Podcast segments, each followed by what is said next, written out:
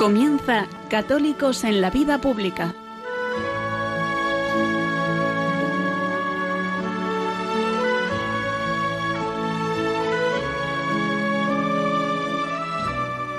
Un espacio dirigido en Radio María por Luis Zayas.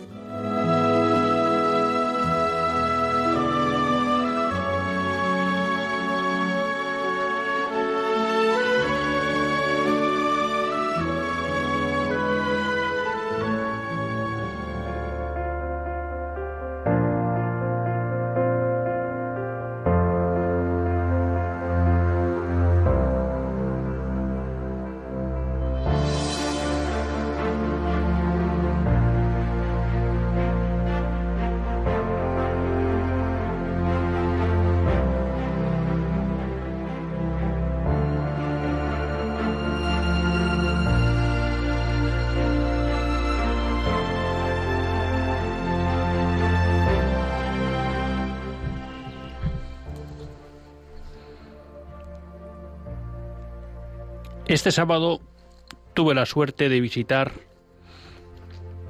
el Alcázar de Toledo.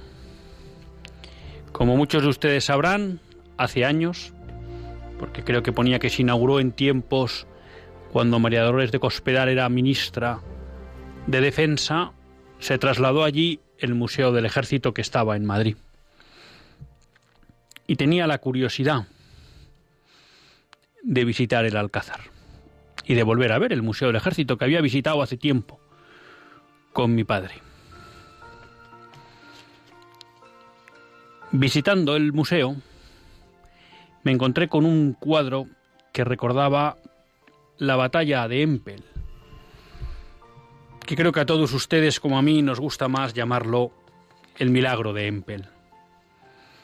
Y en una nota que aparecía al lado de ese cuadro se explicaba que un instituto meteorológico de Holanda había estudiado hace unos 20, 30 años lo que fue aquel suceso en que un río se congela prácticamente en menos de una noche y el Instituto Meteorológico llegaba a la conclusión que nunca en la historia se había producido un fenómeno similar y que realmente consideraban cuando menos extraordinarias las condiciones que se dieron para que ese fenómeno se produjera, que se helara el río y además en tan corto tiempo.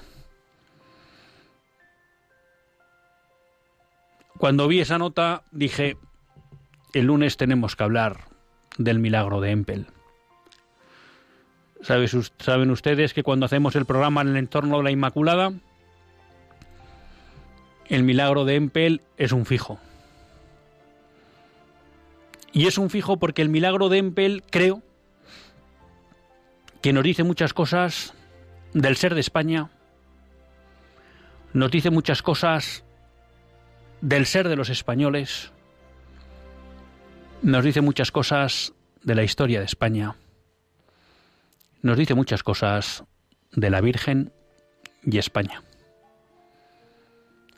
Nos dice muchas cosas del ser de España. Hoy nos lo recordaba el sacerdote que celebraba la misa anterior a este programa. Cuando venía hacia la radio, hacia los estudios centrales en Cuatro Vientos, pues uno tiene buenas costumbres y pone Radio María. Y me encontré con la misa y la homilía. Y el sacerdote nos recordaba que España nace con la fe católica. Y eso es así. Y el milagro de Empel nos remite a una España, a una época en la que España, una vez más, entregaba la vida de los españoles, las riquezas de su reino, por la defensa de la fe. Porque es difícil entender en buena medida el empeño que tuvo España por mantener Flandes si no se entiende en ello también que estaba en juego la vigencia de la fe católica en la Flandes española.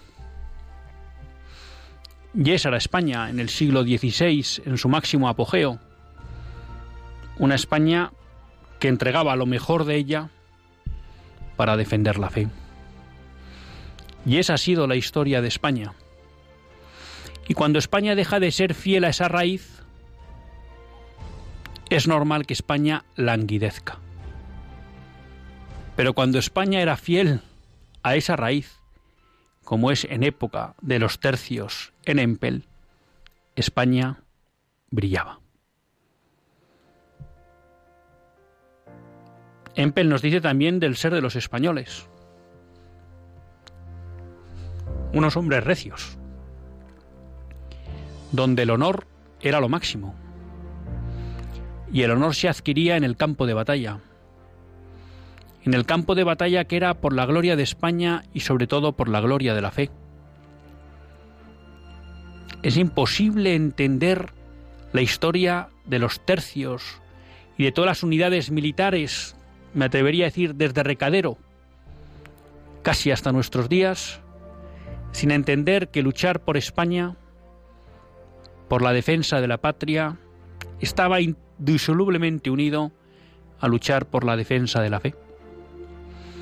Y eran hombres de fe. Y tan es así que en una situación,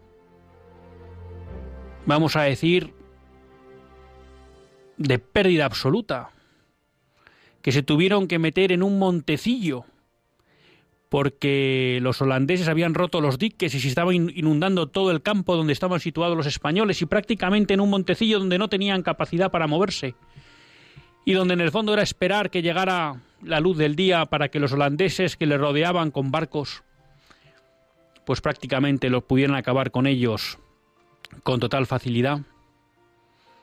Ellos en primer lugar no se rendían y se prepararon para la batalla y empezaron a cavar trincheras. Y en una de esas, con un azadón, aparece una tabla. Una tabla donde está la imagen de la Virgen Inmaculada. ¿Y qué sucede ahí? Que los españoles entienden que la Virgen les protege. Y entonces hacen procesión, recuperan el aliento, confían en Nuestra Señora. Saben que con ella son invencibles y que si mueren, mueren bien acompañados. Se eleva el ánimo de todas las tropas. Eso que sucedió en Empel con la aparición de esa tabla ha sido una constante a lo largo de la historia. Los españoles se han sentido acompañados por María. Los españoles nos hemos sentido protegidos con María. Los españoles estábamos seguros con María. Y por eso hemos sido capaces a lo largo de la historia de hacer hazañas que no ha hecho ninguna otra nación. Porque en el fondo no eran hazañas para mayor gloria de España, sino que eran hazañas para mayor gloria de Dios, su iglesia y su madre. Pero siempre Él nos dice del ser de España, del ser de los españoles, nos dice de la historia, pero aquí no me voy a repetir. Una historia jalonada de gestas, por Cristo y por su iglesia. Y finalmente Empel nos dice mucho de la Virgen y España la Virgen una vez más acudió en Empel en ayuda de esos españoles que tanto la aman. Y una vez más se hizo presente en nuestra historia algo que ha hecho desde los inicios de Hispania, ya no de España.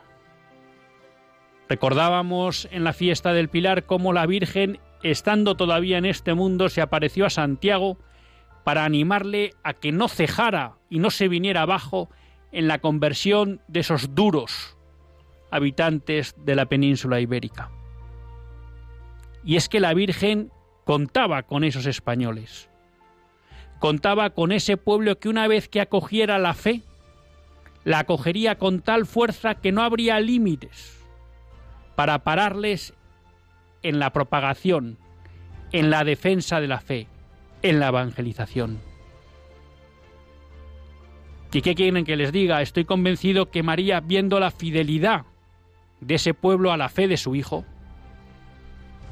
Por eso se ha ocupado de estar permanentemente cerca de nosotros. Decía San Juan Pablo II que España es tierra de María. No tenemos duda. Y desde este programa queremos hacer voto para que siga siendo tierra de María. Y les hago una confesión que es un pensamiento que me venía a la cabeza cuando venía hacia el programa. Les he contado muchas veces esa, vamos a llamar, historieta que yo conocí al menos a través de Pablo Cervera, ¿no? Cuando decía cómo Jesús dejó a los apóstoles, a los tres predilectos, vamos a decir así, las tres cosas que más quería. A Pedro la iglesia, a Juan a su madre y a Santiago España. No sé si eso tiene fundamento teológico o no, pero bueno, los hechos son así. Pero no tengo duda y quizá digo una herejía, pero creo que no tiene importancia, que si María tuviera que elegir una nación del mundo, elegiría España. María sabe que los españoles han sido los primeros en amor y defensa de la fe de Cristo y también de la devoción a la Virgen María. El dogma de la Inmaculada Concepción es inconcebible sin una España gritando a lo largo de los siglos que creía y que entregaba su vida por el dogma de la Inmaculada Concepción. Y si no, queridos amigos, tampoco se puede entender la permanente presencia de la Virgen en tierra española. Por eso, un día como hoy nos recuerda a quién nos debemos. A su Hijo Cristo y a su madre la Virgen María. Y sobre todo también nos recuerda en quién tenemos que poner su confianza. En Cristo su Hijo y en María nuestra Madre.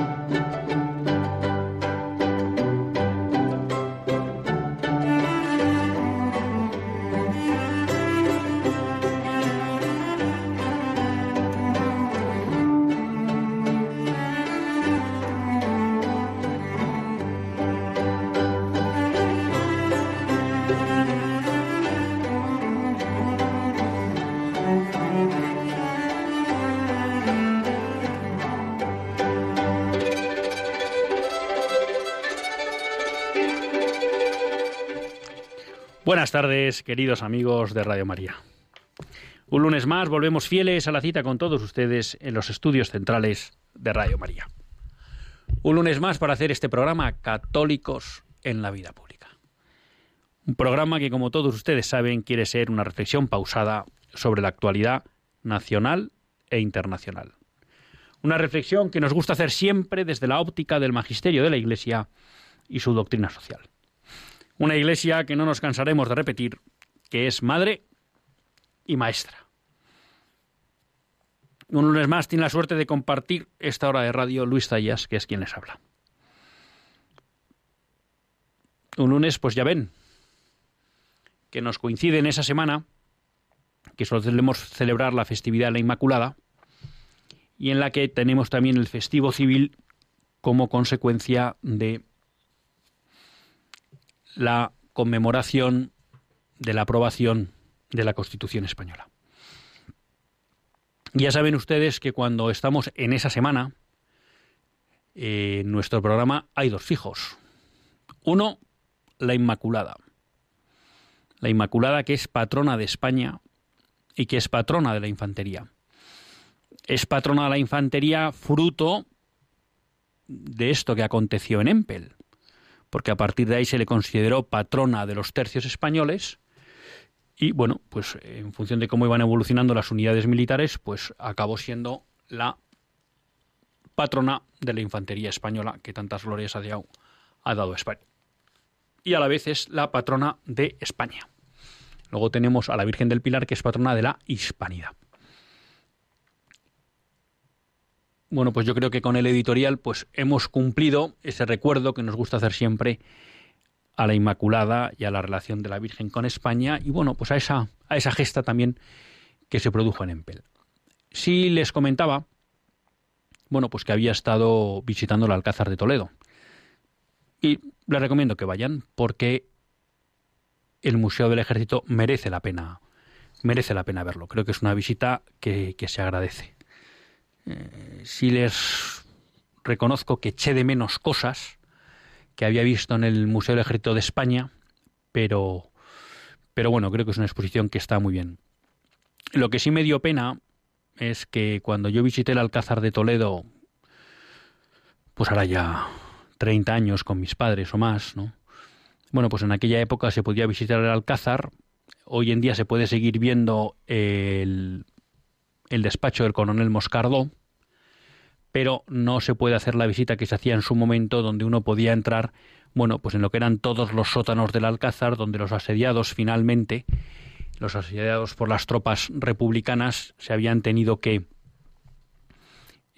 meter ¿no? ante el permanente asedio al Alcázar y la práctica destrucción de lo que podía ser el edificio eh, sobre rasante. Bueno, y entonces aquello pues se podía ver dónde había estado la enfermería, dónde había habido una capilla, bueno, y más cosas que no recuerdo, ¿no? Pero cuando pregunté eso al entrar, pues me dijeron que esa visita ya no se podía hacer. No sé si eso es simplemente eh, fruto de la ley de memoria histórica que en su momento promulgara Zapatero y que Mariano Rajoy no derogó, o simplemente que el Ministerio de Defensa, al llevar allí el Museo del Ejército, pues no consideró oportuno seguir permitiendo esa visita. Pero bueno, creo que también es una pena porque bueno, son hechos de la historia de España y no tiene sentido pues que los españoles no los puedan conocer y, conmemorar, ¿no? Ya saben ustedes ahí que en ese despacho pues también se dio un hecho, eh, que es aquella conversación que tuvo el coronel Moscardo con su hijo, eh, que estaba prisionero por parte de las tropas que rodeaban el Alcázar y que le ofrecieron la vida de su hijo a cambio de la rendición del Alcázar. Bueno, y el coronel Morcasdó, atendiendo a su deber y a la defensa de todos aquellos que estaban dentro del Alcázar, pues, pues dijo que no, ¿no? Y le convinó a su hijo pues a morir gritando Viva España. Bueno, pues todas esas cosas son historias de España y está bien que se puedan conocer y no tiene mucho sentido que quizá o por leyes injustas o a veces por complejos de, gobernantes, pues se impide a los españoles conocer la historia de España tal y como fue, y luego cada uno a partir de ahí, pues que se vaya haciendo eh, la idea o la composición del lugar que considere oportuno. Cerrado el capítulo de la Inmaculada, capítulo pues que la verdad que, que, nunca, nunca se cierra, les recuerdo que si quieren intervenir en directo en el programa, pues pueden ya escribir al WhatsApp 668 59 4383 668-594383. Es un WhatsApp que, como saben, está solo activo durante el directo del programa, ¿no? Y eh, la verdad que tengo muchísimos temas para compartir con todos ustedes, pero hoy yo creo que es prioritario, los otros pues los iremos tratando, si Dios quiere y no nos da tiempo hoy, en, en programas sucesivos, pero yo creo que hoy es obligado, obligado volver a una cuestión que siempre tratamos en este programa, en, el programa cercano a la promulgación, a la conmemoración de la promulgación de la Constitución, que es la pastoral que promulgó don Marcelo y que firmaron junto a él otros siete obispos, ¿no? entre ellos Monseñor Guerra Campos. Y creo que es importante por varios motivos. En primer lugar, porque, como nos explicaba en su momento el maestro José Luis Gutiérrez, maestro en doctrina social de la Iglesia, pues eh, la pedagogía exige repetición y creo que es bueno pues repasar esta cuestión porque al final eh, podríamos decir que la Constitución es la piedra sobre la que se construye todo el Estado configurado a partir de ella, ¿no? Y es bueno que todos, pero también los católicos, pues tengamos una idea clara de cómo es esa piedra angular, ¿no? De qué fortalezas y qué fallas tiene.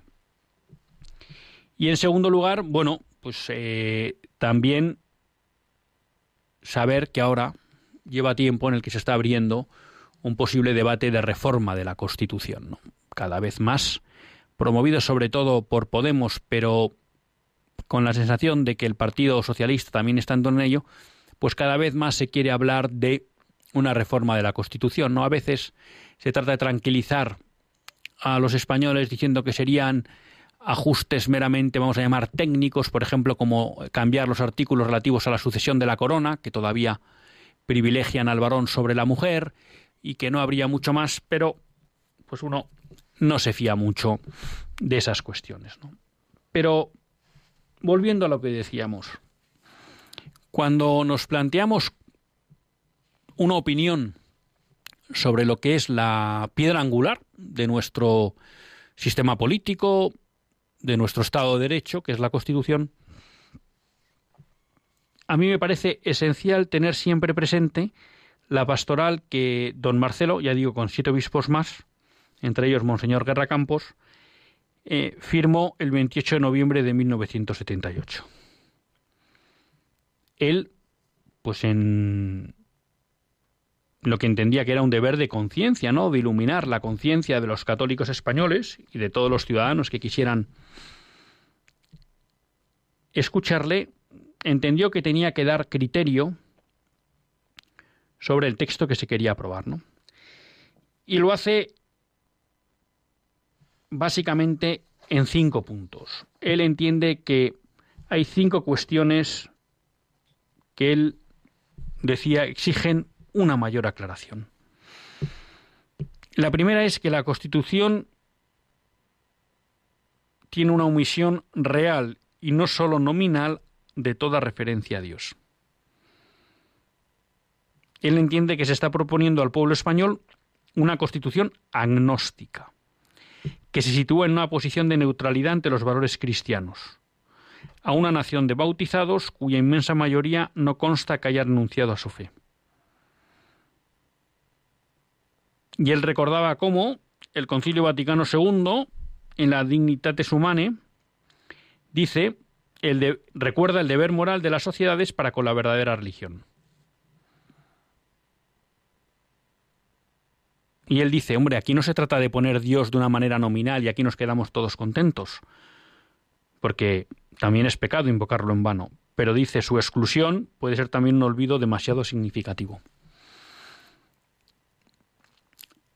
Al pueblo español, mayoritariamente católico, en 1978, los órganos constituyentes le proponen una constitución agnóstica, que no cita a Dios.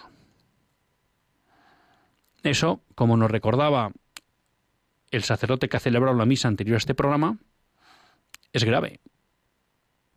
Porque eso quiere decir que los órganos constituyentes apostaron por excluir a Dios de la vida pública.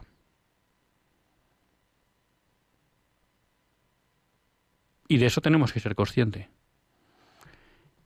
En segundo lugar, y muy ligado, muy ligado a esto, dice don Marcelo, consecuencia lógica de lo anterior es algo que toca los cimientos de la misma sociedad civil.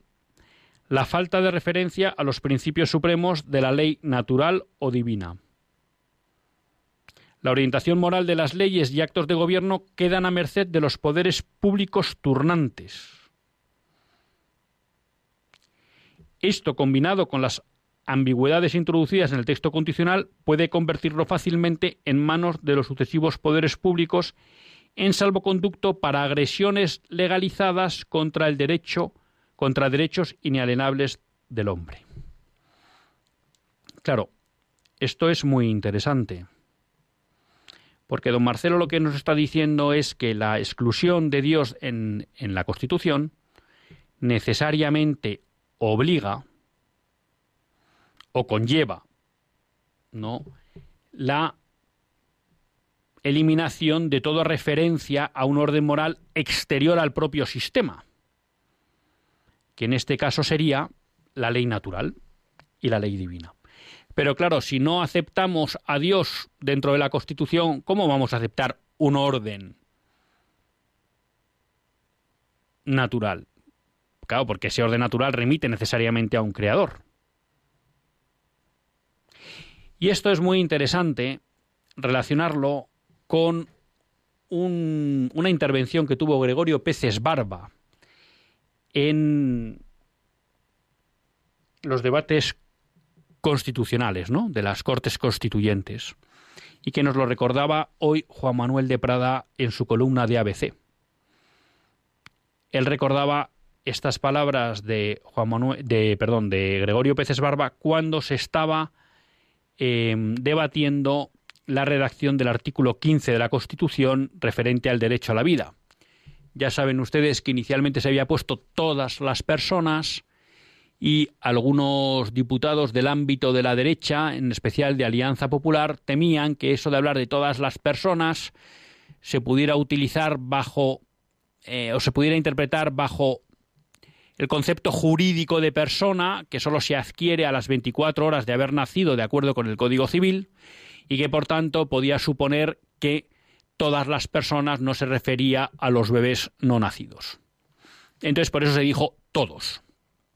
Claro, Peces Barba, ante ese cambio de redacción, que fue aprobado por, eh, digamos, la mayoría de los partidos de centro y derecha, UCD y Alianza Popular, y quedó así en la Constitución, contestó, desengáñense sus señorías. El único problema es la fuerza que está detrás del poder político y de la interpretación de las leyes. Si hay un tribunal constitucional y una mayoría política proabortista, todos permitirá una ley del aborto. Y si hay un tribunal constitucional y una mayoría antiabortista, personas impedirá una ley del aborto. Bueno, lo que señala don Marcelo en este punto 2 es que en el fondo eh, no hace referencia en el texto constitucional a la ley natural o a la ley divina, supone dejar la definición de lo que es verdadero y falso, de lo que es bueno y mal moralmente, a la fuerza, a la mayoría. Es decir, lo que nos está diciendo Monseñor eh, Marcelo, Monseñor González Marín, es que, el cardenal Marcelo, es que la Constitución, al no citar a Dios y al no hacer ninguna referencia a la ley natural o a la ley divina, consagra el relativismo como eje de nuestro orden político.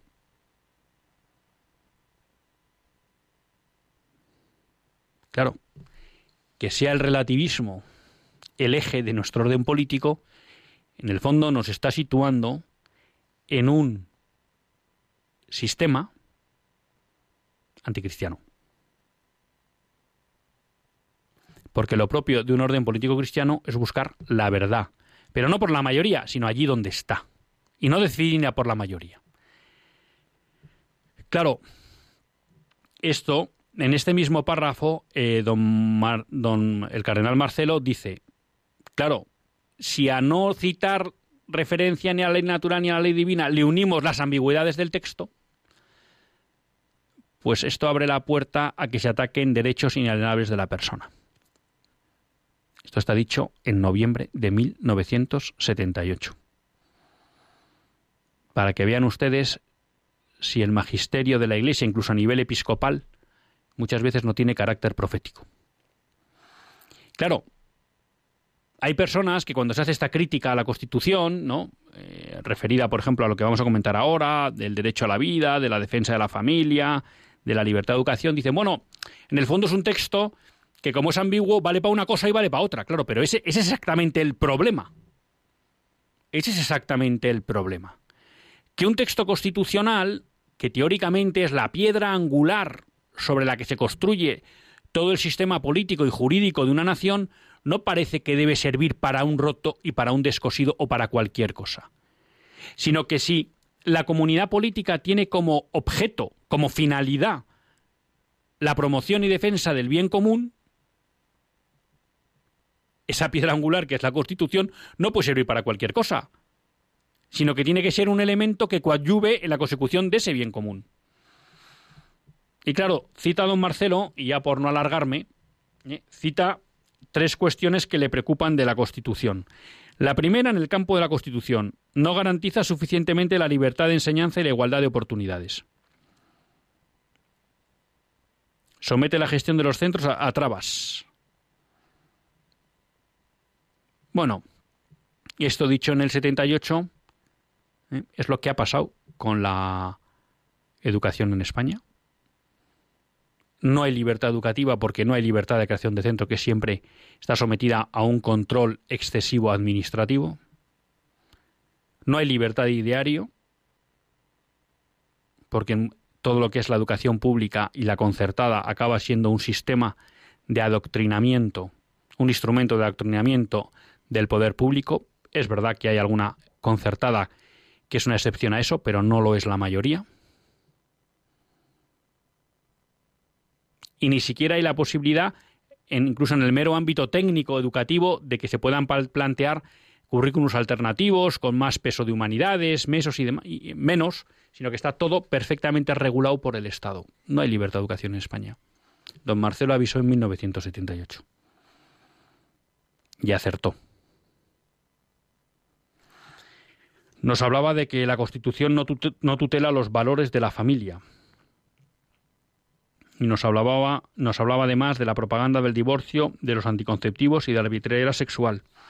Bueno, pues con esta Constitución se ha aprobado el divorcio, con esta Constitución se ha aprobado el divorcio express, con esta Constitución se ha permitido la equiparación de las uniones del mismo sexo al matrimonio, incluso que se llamen igual. Con esta Constitución cualquier forma de convivencia prácticamente tiene los mismos derechos que el, que el matrimonio natural, con esta constitución se ha promulgado una ley del menor que prácticamente elimina, cancela la patria potestad. Mm, don Marcelo decía, la Constitución no tutela los valores morales de la familia. Yo, claro, pues casi cuarenta y tres años después de, aquella pastoral, me atrevería a decir que la Constitución no ha servido para impedir la desaparición de la familia en España. Si tuviéramos que hablar de un contrato basura por excelencia, pues ese es eh, el matrimonio en el derecho civil. Es el contrato basura por excelencia. Y finalmente, don Marcelo hablaba de en relación con el aborto no se ha conseguido toda la claridad y seguridad necesarias. Pues así es, así es. Y hoy prácticamente vemos no ya el aborto como un elemento despenalizado, sino que lo vemos como prácticamente una legislación que lo ha convertido en un derecho. Y hoy es el día que se está debatiendo si los médicos eh, pueden ejercer el derecho a la objeción de conciencia para no matar a un niño en el seno de su madre, y hoy es el día en el que estamos debatiendo que se va a aplicar penas de cárcel para aquellos que quieran rezar o dar alternativas a las mujeres en riesgo de aborto delante de los abortorios.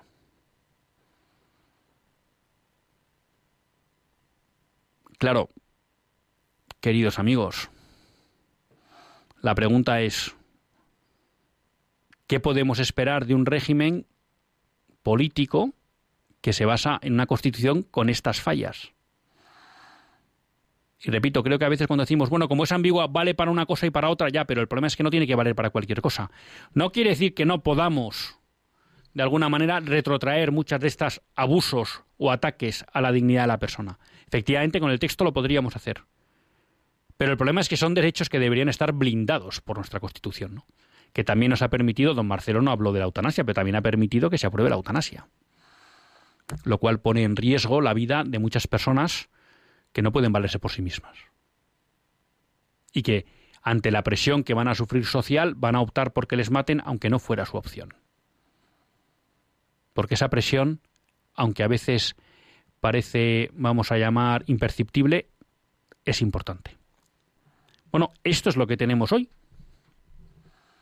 Claro, y aquí lo que creo que tampoco es que tenemos que ser ingenuos es en pensar que esos que nos dicen que quieren reformar la Constitución quieren tocar estos puntos.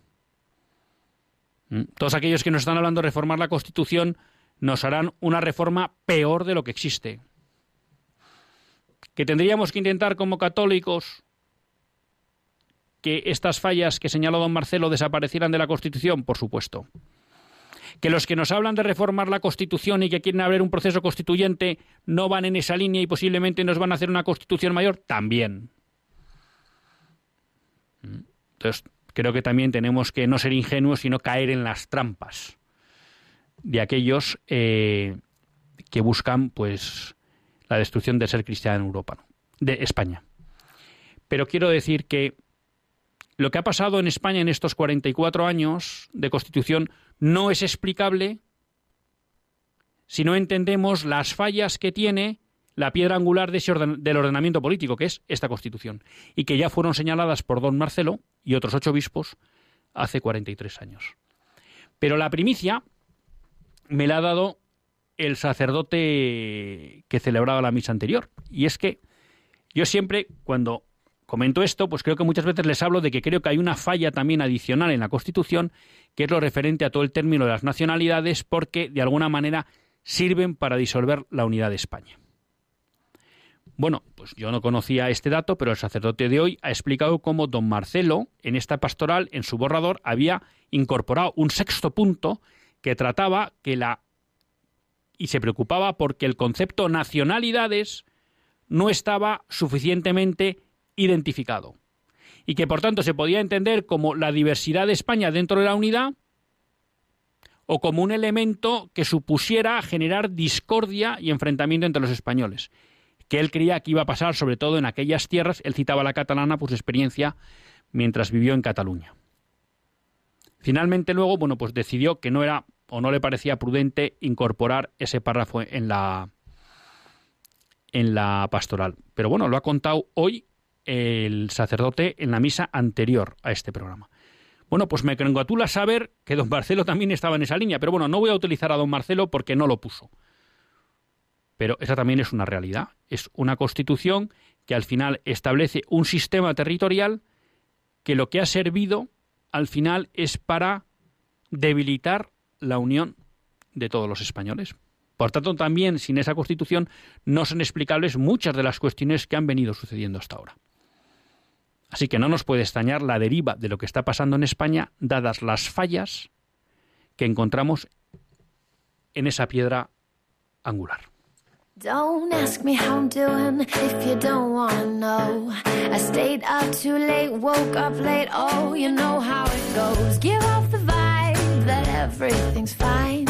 As long as you, long as you don't look in my eyes.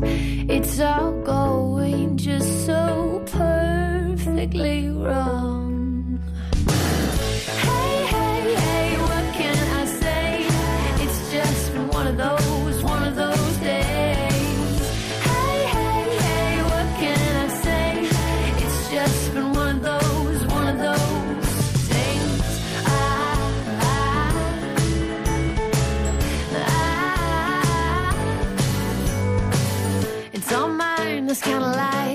Of hurry up and wait. Too many things to do to lose. It gets a little insane. So much crazy in 24 hours. Too many bills, too little frills, and not enough flowers. What I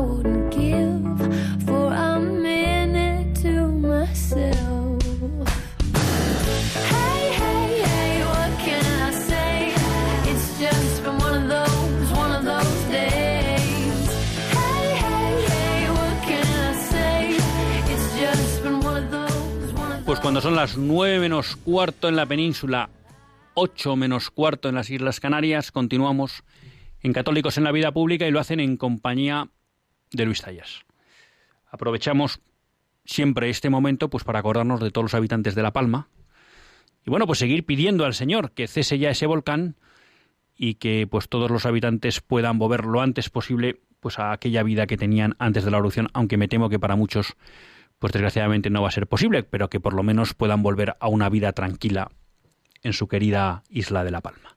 Saben ustedes que se puede participar y les animamos a ello en el programa llamando al 91 005 9419 91 005 9419.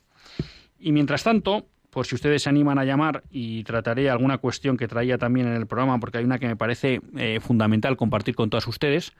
Pero bueno, que no se preocupen, que si llaman ya saben que la prioridad es para ustedes. 91 005 9419. Quería compartir con ustedes dos cuestiones. Una primera, me escribe Carmen desde Bruselas y me dice, buenas noches, quería contarle que en Empel, Holanda, desde hace unos años se celebra anualmente el Milagro, gracias a la colaboración de los militares del Camino Español, un grupo de españoles en Bruselas, un coro que viene desde la Iglesia San José en Madrid y el pueblo de Empel que nos recibe con los brazos abiertos. Es una celebración muy entrañable que mejora día a día, aunque en 2020 y 2021 se ha interrumpido por la pandemia. Es verdad, esto lo vi yo eh, o lo conocí a través de algún programa en Intereconomía Televisión, en que efectivamente hay un grupo de militares españoles que se ha preocupado, bueno, pues por recuperar todo lo que fue el camino español, que ya saben ustedes que el camino español era el recorrido que hacían las tropas españolas, como no podían ir directamente desde España atravesando Francia a Flandes, y por el Atlántico era complicado porque teníamos pues, la amenaza de las flotas francesa e inglesa, se iba a Italia y desde Italia por el Condado, el Milanesado, Suiza, pues se subía hasta eh, Flandes, ¿no? Bueno, y hay unos militares que han recuperado todo lo que es el camino español y también han, bueno, entrado en contacto, pues no sé si con autoridades en Empel o no. El caso es que, porque además en lo que era el Montecillo de Empel se construyó una pequeña capilla, si no recuerdo mal, y ahí se hace una conmemoración de ese, de ese milagro, ¿no? Y de ese hecho militar. Y efectivamente, pues en 20, en 2020 y 2021 mm, no se celebró por cuestiones del de la pandemia, pero hay una celebración. Me imagino ustedes pues que si buscan en internet porque alguien interese acudir a esa a esa celebración, pues seguro que podrán. Y luego, bueno, pues también teníamos aquí un, un mensaje de, de José Carlos, y que, bueno, pues nos explica también que para él el Día de la Inmaculada pues ha sido un día duro en su vida, ¿no? Un día en su vida porque un día como ese, eh, pues una hermana suya con 10 años se acostó y murió. Y él también, un día como este, hace 32 años, pues tuvo un accidente de coche, viajando con sus padres y con su hermano, y la verdad que el único que sufrió un daño fue él, pero que se quedó tetrapléjico, ¿no? Y bueno, pues, eh, pues nos queremos acordar también de, José Carlos. ¿eh? Le damos pues la enhorabuena por, por la valentía y por pues esa capacidad que está teniendo de salir adelante día a día, aunque reconoce que le es duro, ¿no? Y bueno, pues desde aquí, pues le encomendamos y, y rezaremos todos, todos con él sobre todo pues en especial el día un día como hoy en la Inmaculada. ¿Qué les quería comentar? Bueno, la verdad que tenía muchas noticias, ¿no? Pero yo creo que hay una que nos exige ponernos en acción. Y cuando hablamos de ponernos en acción en Radio María, pues ya saben que esto es básicamente oración. ¿Y por qué? Bueno, eh, se está viviendo una situación muy extraordinaria en Estados Unidos. Ustedes que han seguido este programa a lo largo de los últimos años y en especial de los cinco últimos, porque cuando hablamos de los cinco últimos cogen los cuatro de la presidencia de Donald Trump en Estados Unidos y este último de Joe Biden. Lo hemos dicho muchas veces, ¿no?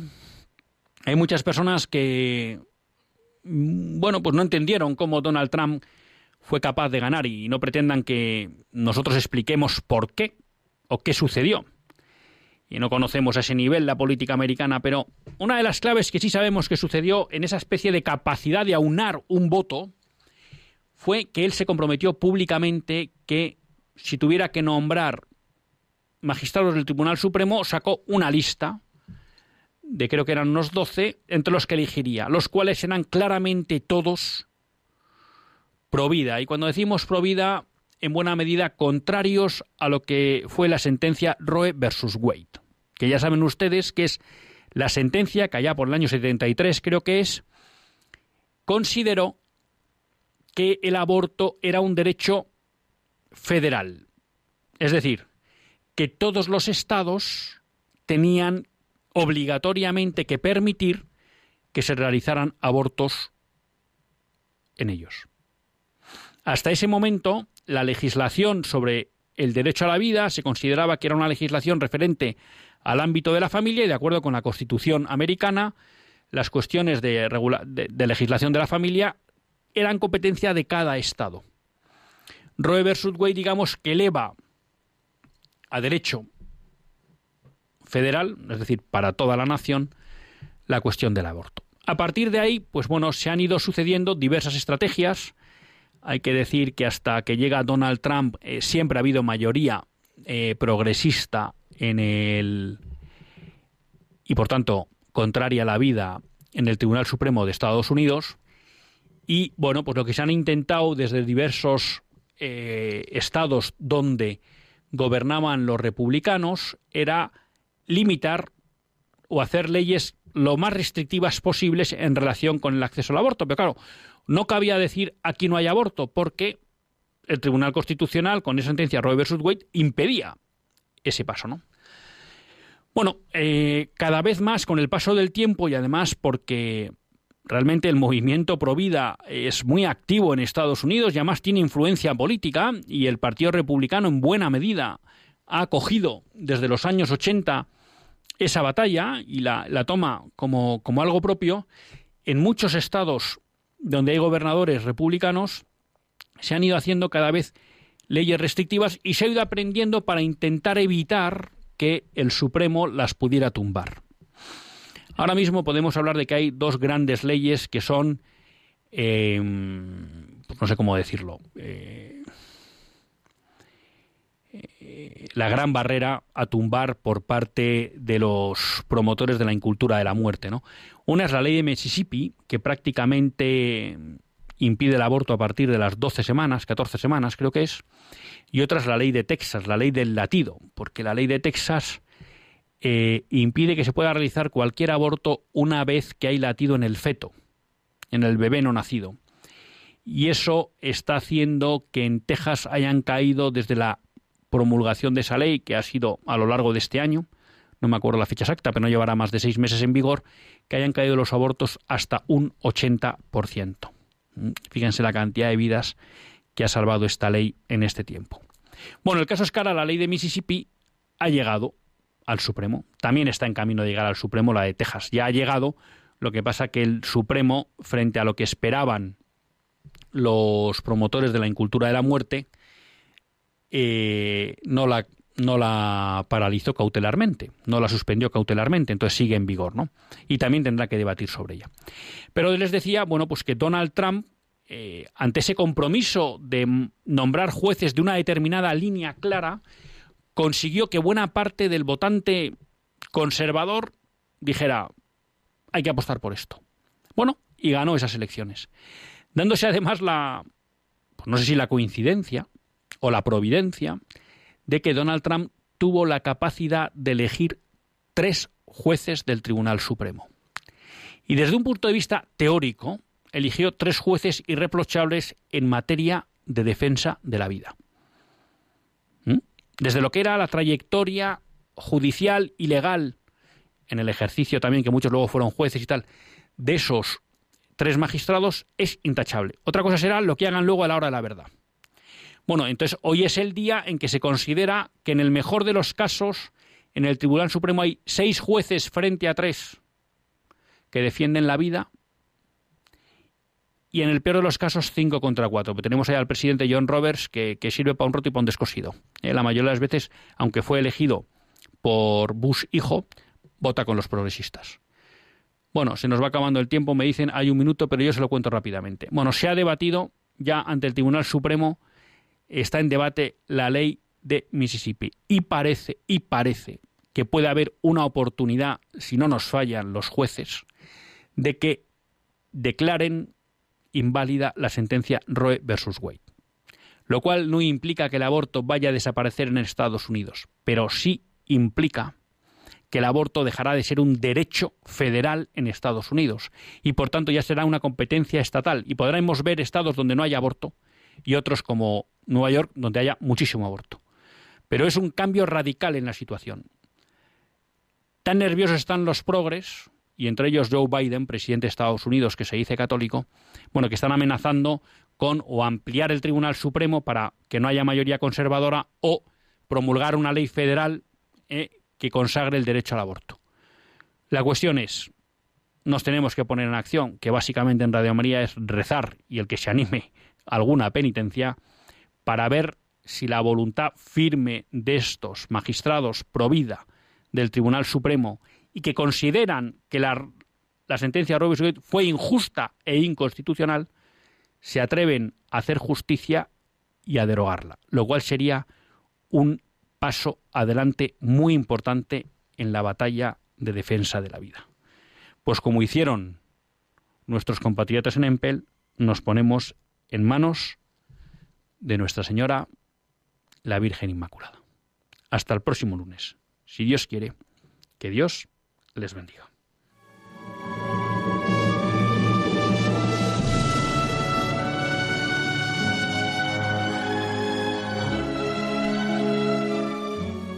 Así concluye Católicos en la Vida Pública, un programa que dirige Luis Zayas.